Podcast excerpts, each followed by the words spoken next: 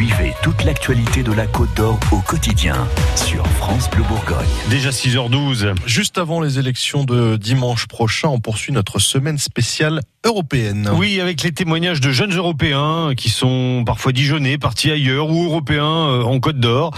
Ils parlent de politique mais aussi du quotidien en Europe et on va les retrouver jusqu'à vendredi.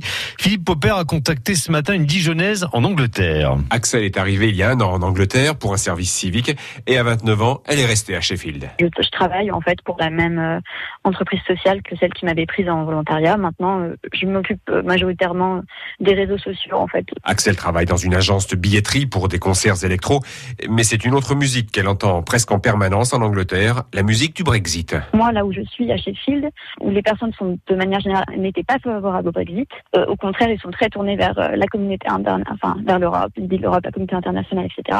Moi, c'est plutôt ce que je vois, donc à la fois ce qui se passe en Angleterre, mais aussi en France, euh, forcément avec les Gilets jaunes, ou, euh, ou même en Grèce, dans lequel j'ai un peu voyagé, ou en Italie, dans lequel j'ai voyagé un peu. Du coup, je trouve ça assez ironique qu'en Angleterre, la plupart des gens, ceux qui sont du coup pour le Brexit vont nous dire euh, justement ah ben on veut, on veut pas tout ça alors que finalement c'est même pas des situations auxquelles ils sont confrontés. Ce débat anglais autour du Brexit a paradoxalement renforcé la vision européenne d'Axel. Pour moi l'Europe hein, personnellement l'Europe une Europe sociale et qui serait euh, aussi euh, culturelle enfin qui, qui favorise les échanges euh, culturels si si l'Europe enfin l'Europe économique si, si ça doit être une Europe libérale moi c'est pas ce forcément à quoi j'aspire.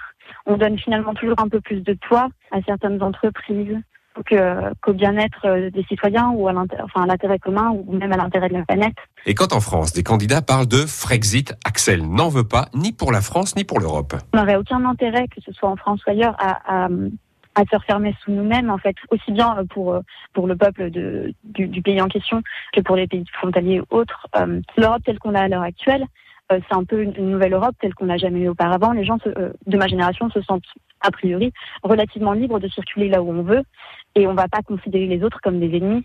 Euh, tels tels qu'auraient pu le faire, je sais pas, mes, mes grands-parents, arrière-grands-parents. L'élection européenne, c'est dimanche. Et 34 listes hein, cette année, 34 listes pour désigner 79 députés européens.